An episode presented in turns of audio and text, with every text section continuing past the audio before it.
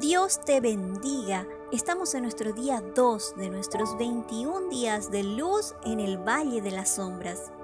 El día de hoy atravesaremos por el Valle de la Enfermedad.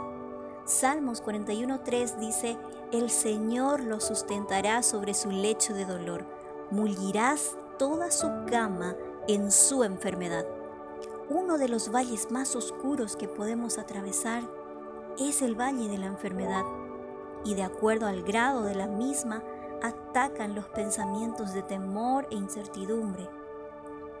Al escribir este salmo, el rey David atravesaba por un momento muy difícil de enfermedad, pero también nos anuncia una promesa poderosa.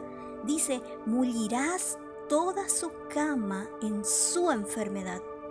Mullir quiere decir ahuecar una cosa con las manos para que esté blanda y esponjosa.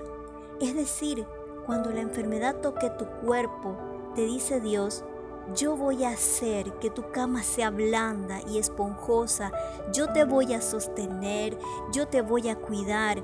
Pero para acceder a esta promesa es necesario que nuestra mirada esté puesta en el Señor, buscándole en adoración, es decir, declarando lo que Él es.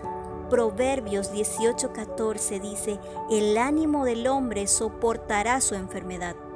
¿De dónde proviene ese ánimo en tiempos de enfermedad? Del Espíritu Santo, quien nos revela a Jesús.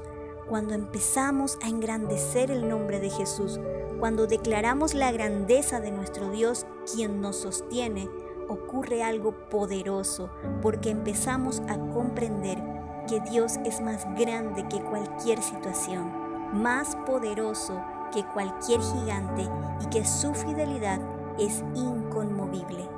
Sea lo que te esté tocando pasar en este momento, el Señor quiere mullir tu lecho de dolor y quiere confortar tu corazón afligido por la enfermedad, fortalecer a tus familiares. Ora a Dios y derrama tu corazón ante Él Recuerda que el dolor tiene su propósito, pero también su límite, y en medio de este proceso, Él conforta nuestra alma. Hablemos con Él. Padre amado, grande eres Dios Todopoderoso.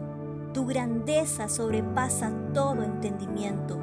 Todo lo que haces es bueno. Levantas a quienes caen, sostienes a los angustiados liberas a los prisioneros, haces justicia al oprimido, das vista a los ciegos, eres fiel a tus promesas.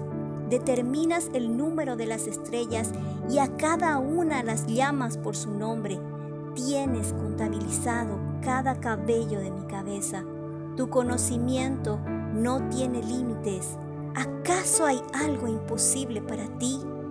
Clamamos a ti y tú nos respondes, nos rescatas y abres tu mano para colmarnos de bendiciones.